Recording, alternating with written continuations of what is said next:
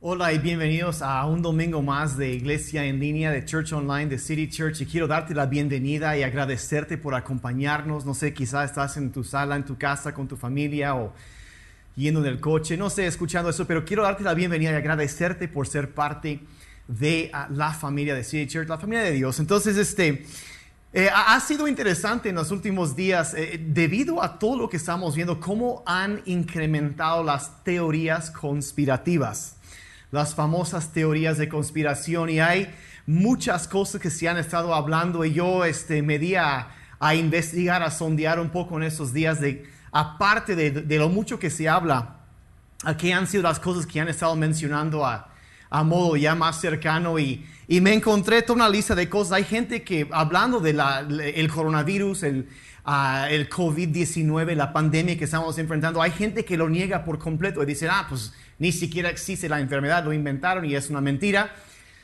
realmente, ¿cómo le vas a decir eso a una persona que haya perdido un ser amado? Ah, se me hace impresionante, pero hay quienes también dicen, no, es que se creó en un, en un laboratorio, fue un arma biológico y todo esto, y hay, hay, hay muchas cosas, gente que no entiende mucho la ciencia detrás de todo esto, y y es más, a lo mejor voy a incluir hasta un link en, abajo de este video de, de, una página donde puedes ir para información de todo esto, pero otro que, que se ha hablado es que es un complot para controlar o limitar la población y tanto esto, eh, escuché uno que decían que las personas, algunos estaban diciendo que los termómetros infrarrojos mataban las neuronas aunque usted no lo crea. Hay gente que cree esta clase de cosas y, y luego eh, es desinformación, es lo que es, y luego em, cada rato, no, pues tal o tal medicina lo está ayudando y hasta ahorita, pues hasta el momento de esta grabación no ha habido ningún... Ah, medicamento que realmente siempre funciona, algunos quizá ayudan en algunos casos, pero, pero la gente oye una cosa y corre tras eso y lo compran y lo usan y a veces terminan dañándose porque siguieron información equivocada. También me escuché en esos días que hay gente que están diciendo que no, pues en los hospitales están tratando de matar a las personas, hasta uno que decía que tienen que cumplir con una cuota de muertos, pues cosas que no hay base para eso, pero lo siguen diciendo y Luego andan sanitizando las calles y otros dicen no están sanitizando, están satanizando las calles y están repartiendo, ah, eh, están tratando de hacer que se enferme la gente. Bueno, ¿qué ganarían con hacer eso? Ah, y realmente, ¿qué es? Y luego otro, otro que dice, no, es que las torres de celulares de la quinta generación, las 5G, están provocando todo esto. Mira, yo me acuerdo cuando salieron los teléfonos celulares en los años 80 y 90 y todo el mundo decía lo mismo, ay, nos vamos a morir y, y enos aquí con más celulares que nunca y seguimos vivos y ya. Pero eh, tantas cosas y la lista sigue y sigue y sigue y seguramente tú has oído alguna teoría, alguna idea, no, es que pasó esto, es que están haciendo esto y, y la verdad... Y, y lo impresionante en todo esto es que a veces, y esto es por eso quiero compartir este mensaje, es que a veces los cristianos a veces hemos tomado situaciones que están mal y lo hacemos todavía peor. Entonces, por ejemplo, yo he visto a gente que no, es que, es que las vacunas casi casi son del diablo y, y no, están, están, todo es una conspiración y están mandando, este, la vacuna va a llevar un microchip y es la marca de la bestia, ¿no? Y, y, y tantas cosas que se dicen sin, sin tener base. Cuando salieron los códigos de barras dijeron lo mismo, que era eso. Y, luego esto, tantas cosas. Hace 500 años había personas diciendo, no, que la marca de la bestia es esta. Y como que cada generación tiene su interpretación de cosas difíciles de entender en la Biblia.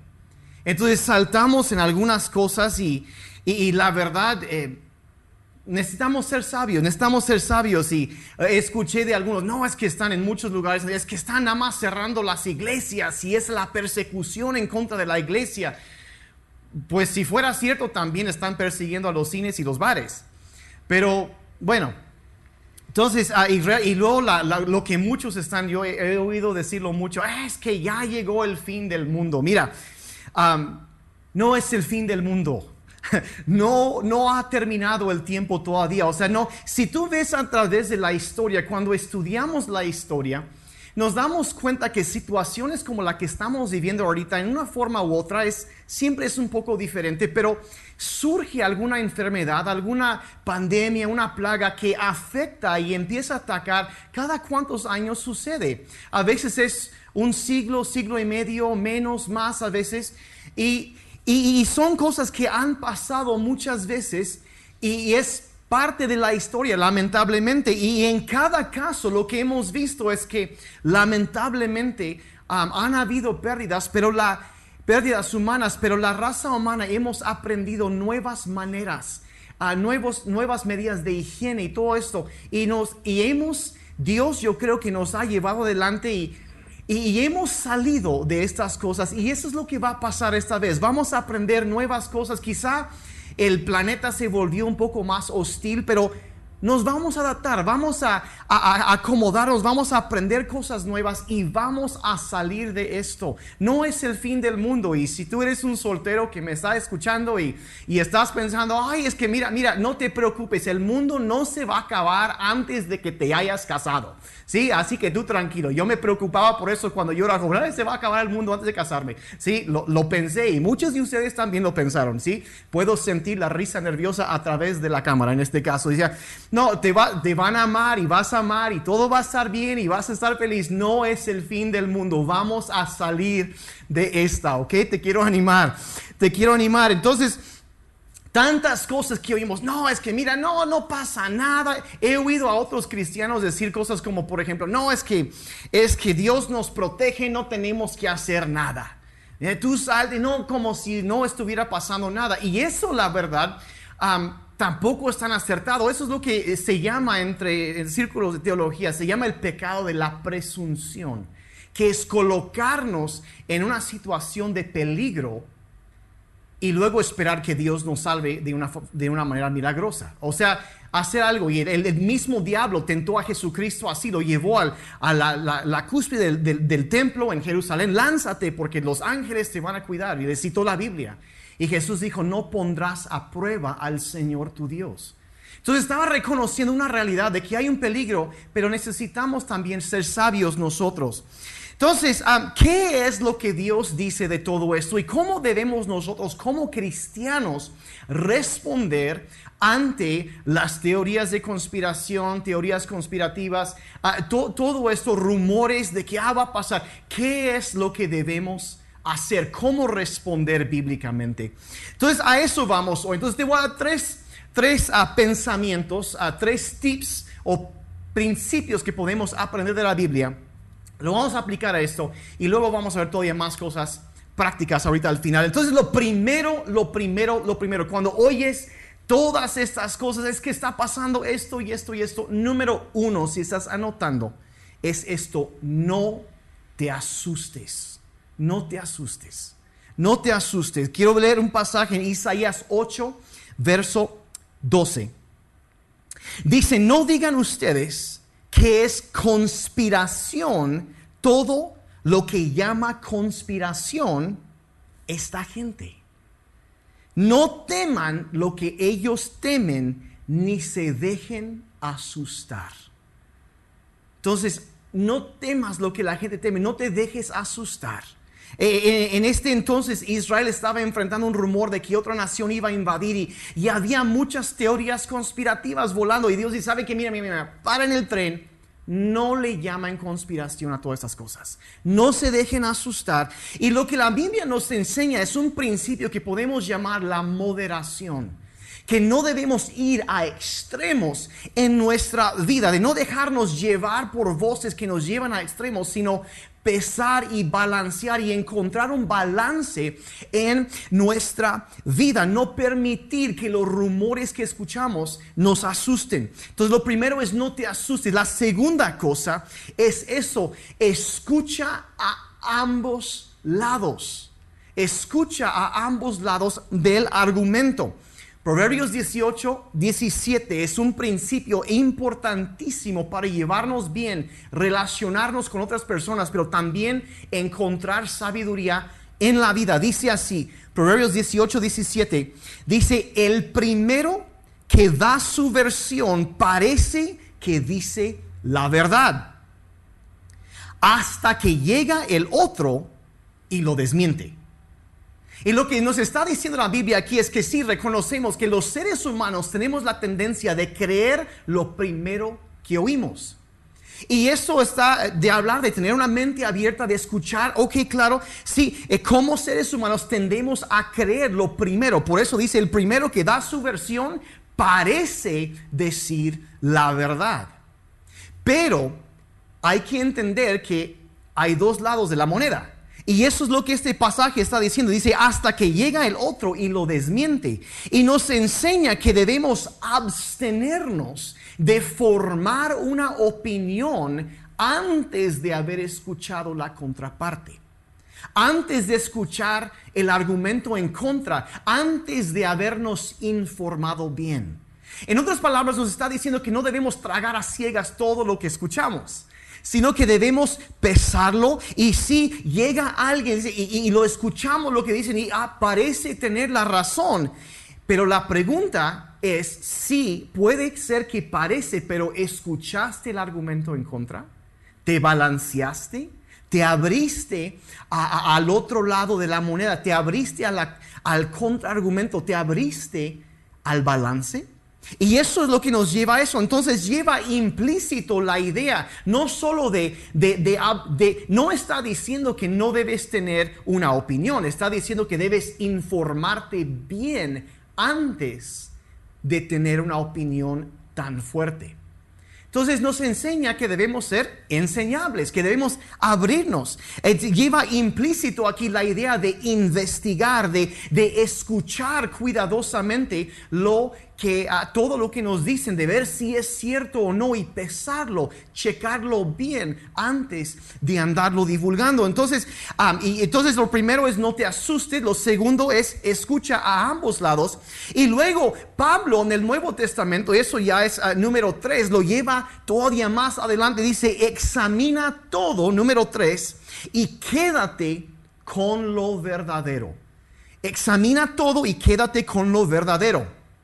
Primera carta de San Pablo a Tesalonicenses capítulo 5, verso 21. Dice, pongan a prueba todo lo que se dice.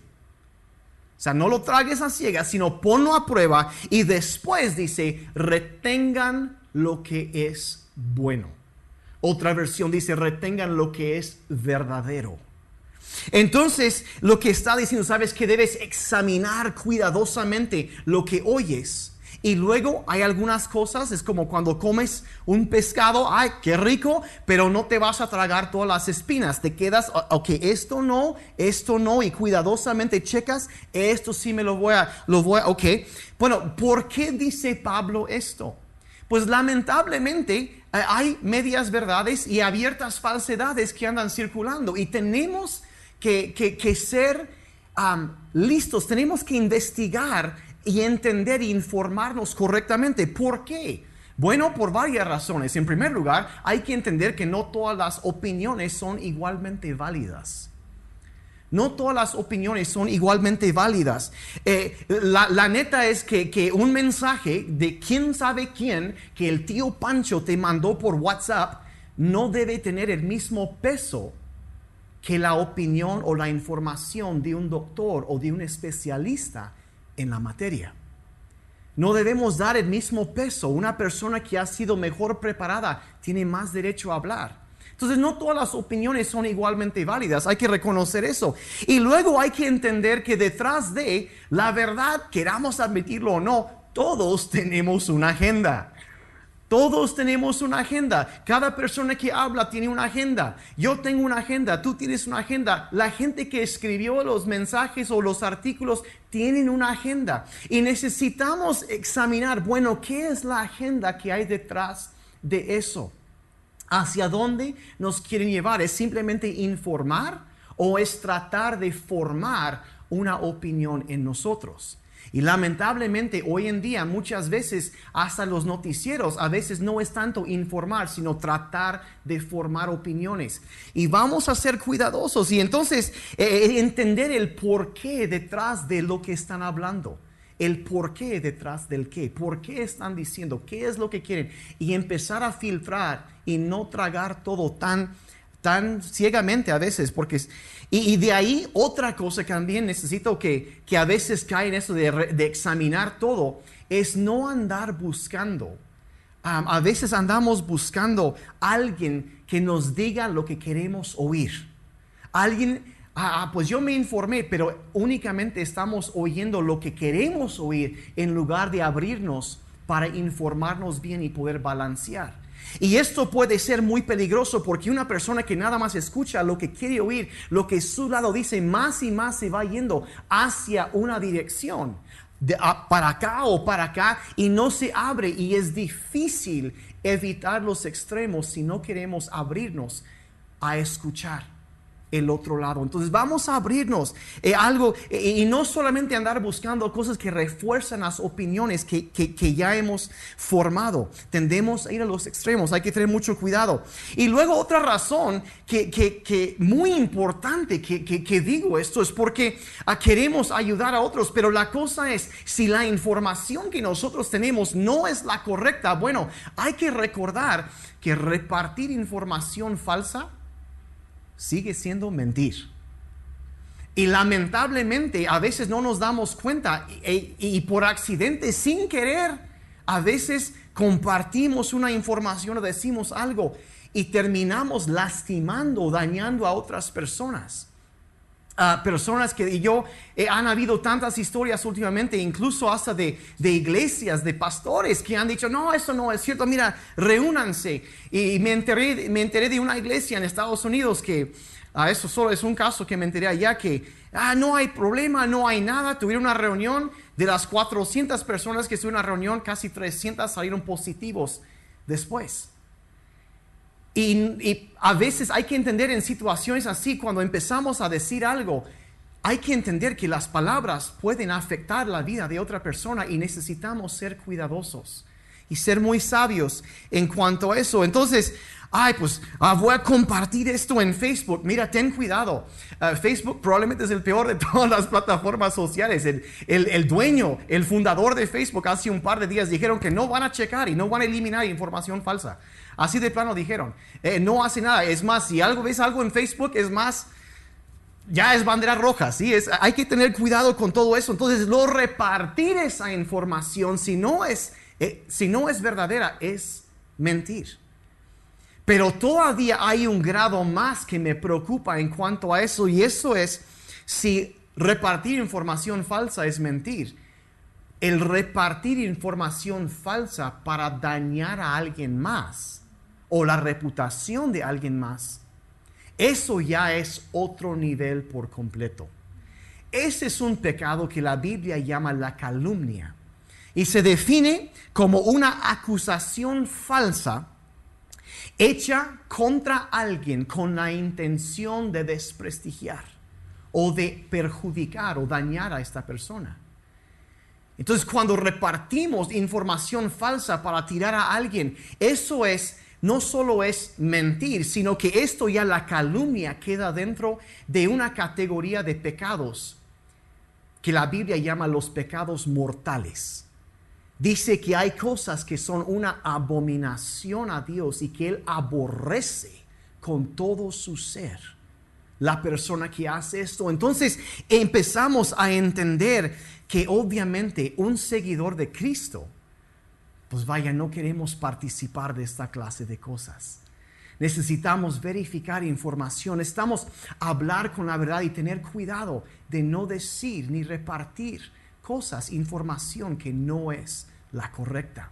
Necesitamos tener mucho cuidado y es por eso que una y otra vez, por la gravedad de estos pecados, una y otra vez la Biblia nos dice que debemos examinar cuidadosamente eh, lo que oímos lo que abrazamos y, lo, que lo que hablamos, lo que escribimos, para no caer en esos pecados. Hay que tener mucho cuidado y, la verdad es que como seguidores de Cristo damos mal testimonio de Cristo cuando andamos repartiendo estas cosas, cuando estamos participando en esa clase de comportamientos. ¿Por qué? Porque los, los que no son creyentes nos están viendo.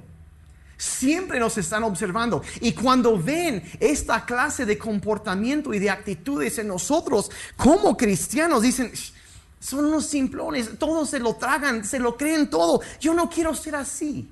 Es lo que dicen. Y, la verdad, seamos honestos, ser ingenuo no es un don espiritual. no es un don espiritual. Y, la verdad, la, iglesia, la, Biblia no es anti-intelectual.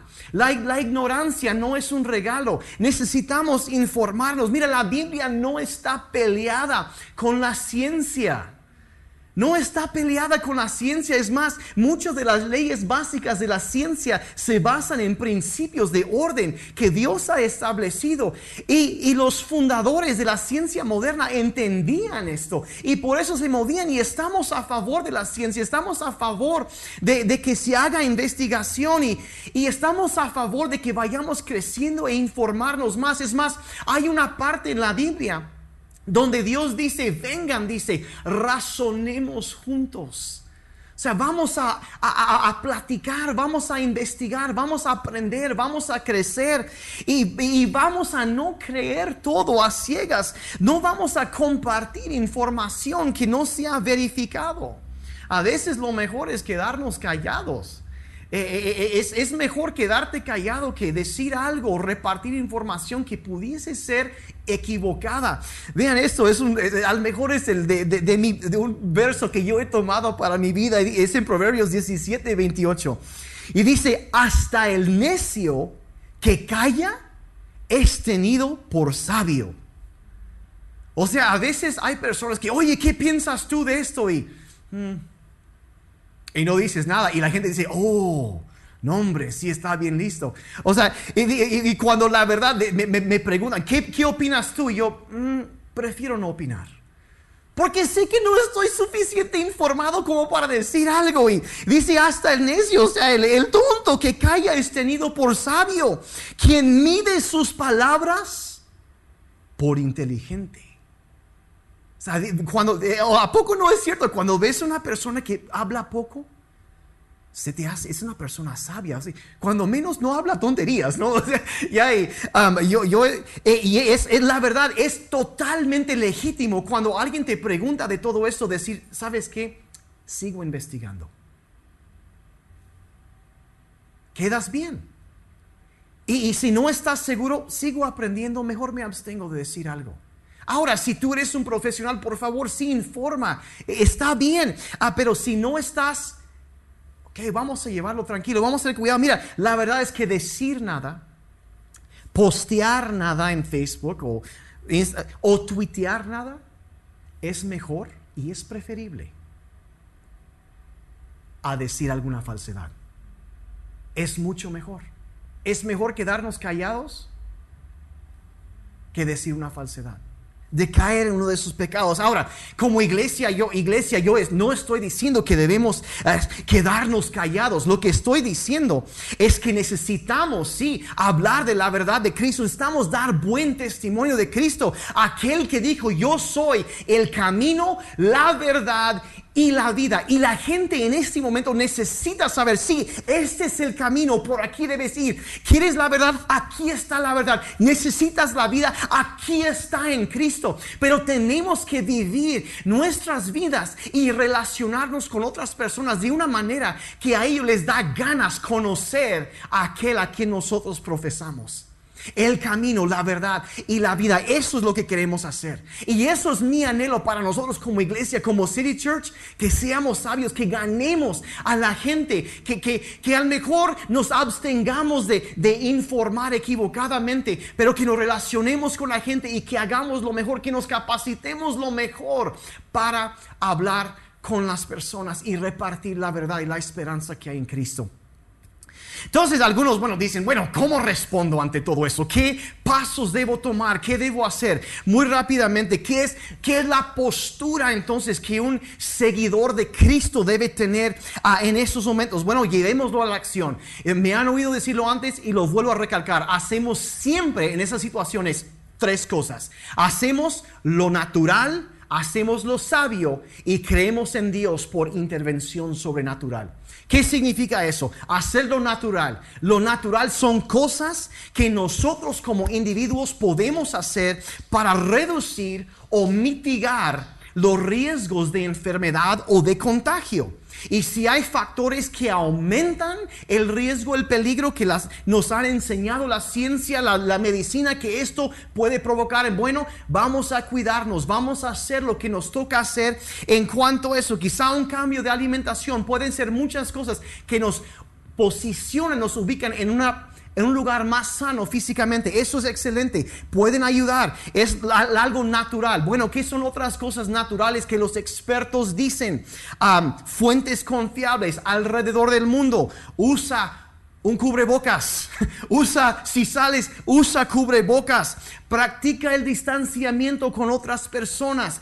Una y otra vez nos están enfatizando esto evitar los lugares y espacios concurridos, que aunque están diciendo que ya estamos en fase naranja, vamos a esperar un tiempo, porque en otros lugares donde abrieron, empezaron, ha habido explosiones de contagios, lo vamos a llevar tranquilo.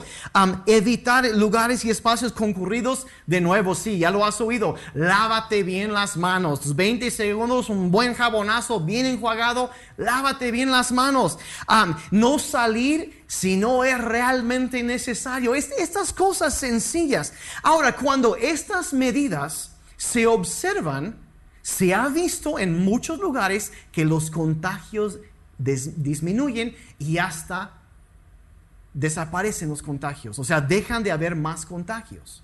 Pero cuando la gente no sigue estos consejos, aumentan los números de contagios. Entonces vamos a examinar los hechos y hay que recordar en todo esto que los hechos, los datos precisos y correctos son nuestros aliados, no nuestros enemigos. Y la verdad es que conocer la realidad es el primer paso para responder correctamente a ella. Entonces vamos a seguir y, y ah, es que pues, no parece mucho, pero mira, aún como cristiano, me acuerdo de una vez que se necesitaba un, un milagro y un niño necesitaba alimentación para muchísima gente, un milagro enorme necesitaban. Y un niño llevó sus cinco panes y dos peces y se lo presentó a Cristo. Y eso es lo que él dio de lo que tenía y lo que yo puedo hacer. Sí, yo me puedo usar un cubrebocas, yo me puedo cubrir, puedo bañar cuando llego de la calle, puedo guardar un poco de distancia con las personas y, y seguir estos lineamientos. Y yo pongo de mi parte como ese niño y de ahí yo voy a confiar en Dios que Él va a hacer lo que haga falta. Eso es lo que como cristianos creemos. Entonces hacemos lo que podemos en lo natural. Lo segundo, que, lo natural es lo sabio. La segunda cosa que vamos a hacer es lo sabio. Y eso es, después de hacer lo que yo puedo hacer, lo sabio es buscar asesoría con personas capacitadas y de ser necesario buscar atención médica. No hay problema, no es una falta de fe buscar ayuda con los médicos. Debes entender, la Biblia dice que todo buen, eh, todo buena dádiva y don perfecto, o sea, todo buen regalo viene de Dios. Y hay que entender que la, la medicina, la ciencia eh, en este área es algo que Dios nos ha dado. Casi la tercera parte del Nuevo Testamento fue escrito por un doctor, el doctor Lucas. Y, honramos a los médicos y creemos que si ellos pueden usar la medicina para sanar a una persona es porque Dios en primer lugar les dio la capacidad, ayudó a los investigadores y para que ellos descubrieran esa cura y lo ha dado como un regalo a la humanidad. Y Dios es glorificado aun cuando una persona es sanada con la medicina. Dios es glorificado. Si no es una falta de fe, atiéndete. Si necesitas atención médica, atiéndete. Hazlo sabio. Hazlo natural, hazlo sabio. Y la tercera, y con eso ya voy a terminar. Hacemos lo natural, hacemos lo sabio. Y número tres es que vamos a creer en Dios por intervención sobrenatural. Eso lo vamos a creer, sí, vamos a orar, vamos a hacer todo lo que podemos, pero también vamos a pedirle a Dios porque oramos y creemos en la verdad de que Él sigue sentado sobre su trono, que Él puede y va a intervenir y que Él nos ama y que Él sigue a favor de ti, a favor de mí, que hay una esperanza, que hay buenas cosas en el futuro, que el fin de la historia todavía no ha llegado, recalco, eso no es el fin todavía. Dios sigue obrando, hay esperanza y Él sigue siendo el Dios de lo imposible. Creemos eso y nunca dejaremos de creer eso, la esperanza que tenemos. Y yo quiero terminar leyendo un pasaje que en esos días mi esposa y yo hemos estado comentando mucho. Y es el Salmo 103, versos 1 al 5. Y dice así, en medio de problemas, en medio de lo que sea, dice, bendice, alma mía, al Señor. Aunque no tenga ganas de hacerlo, bendice alma mía al Señor y bendiga todo mi ser su santo nombre. Bendice alma mía al Señor y no olvides ninguna de sus bendiciones. Otra versión dice ninguno de sus beneficios. Y empieza a enumerar lo que Dios hace para ti y para mí. Y, dice, no olvides esto, o sea, acuérdate cada día, acuérdate de lo que Dios te ha dado. Dice, el Señor perdona todas tus maldades. Dice, y sana todas tus dolencias. Él sigue siendo el sanador. Dice, el Señor te rescata de la muerte y te colma de favores y de su misericordia. El Señor, verso 5, te sacia con los mejores alimentos para que renueves tus fuerzas como el águila. No olvides estas promesas, mantén esas promesas que Él es el que me perdona, Él es el que me sana, Él es el que trae eh, mi pan de cada día, el alimento que yo necesito, Él provee, Él es quien sana la enfermedad, Él es quien se mueve, Él es quien nos rescata de la muerte, Él quien nos colma de sus favores y de la misericordia. Cada día es nueva su misericordia. Y entender que el Dios a quien nosotros servimos, si tú crees en Jesucristo, ves esa persona que amaba a la gente que estaba sufriendo los necesitados, que se movía a favor de ellos. Y cuando reconocemos que necesitamos eso, mira, nunca olvides de los beneficios, de las bendiciones que Dios te ha dado. Y cuando lo mantienes frente a ti, estás alabando a Dios, estás eh, invocando su presencia, el poder de Dios se manifiesta en nuestras vidas. Él es el mismo ayer y hoy y siempre. Y si Él sanaba en ese entonces, Él sigue sanando hoy. Y si tú necesitas sanidad, Él sigue siendo tu sanador. Si necesitas perdón, Él sigue siendo el que perdona lo sabio, lo natural y creer en Dios por intervención sobrenatural. Eso es lo que vamos a hacer.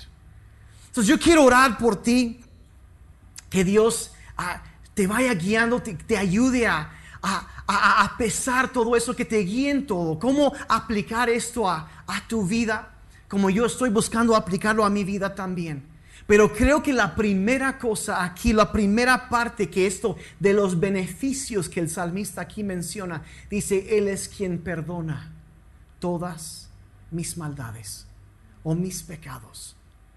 Y es como que el principio del caminar con Dios, de, tener el poder de Dios en nuestras vidas. Y quizá tú eh, en algún momento has pedido perdón a Dios o quizá nunca le has pedido perdón, perdón a Dios por tus pecados, por los las maldades que has cometido y quieres hoy regresar a Dios y tener su presencia en tu vida, lo necesitas.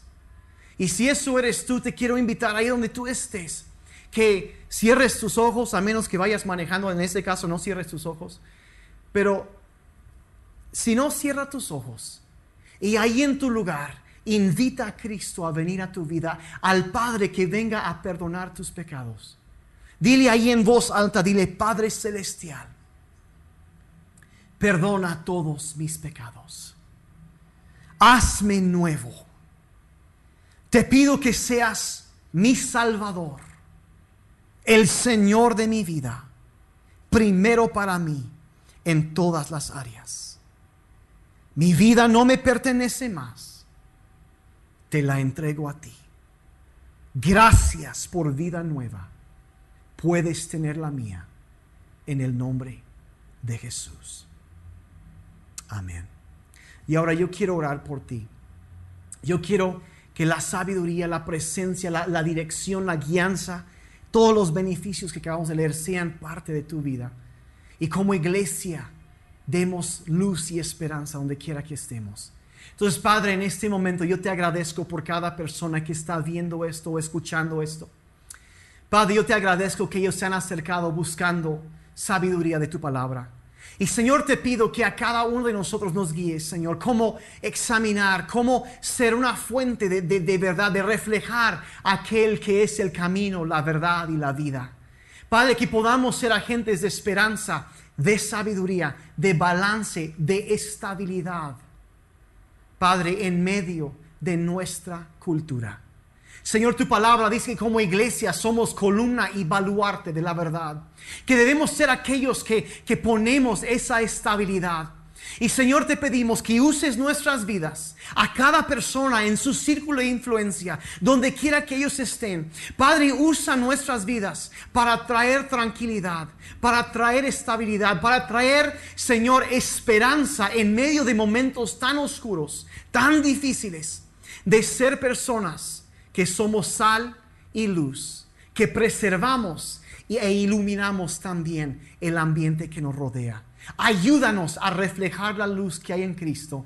Ayúdanos a traer esperanza y sabiduría, te pedimos, a la vida de cada persona. Y Señor, empieza con nosotros. Gracias, Padre, por los beneficios que tú nos das. Te amamos y ayúdanos, Señor, a seguir cada vez más siendo renovados en nuestro, nuestra mente, en el entendimiento y servirte con toda parte de lo que somos. Te pedimos en el nombre de Jesús. Todos dijeron amén. Amén. Gracias por tu tiempo. Que Dios te bendiga. Te amamos y te deseamos lo mejor. Los amamos, iglesia.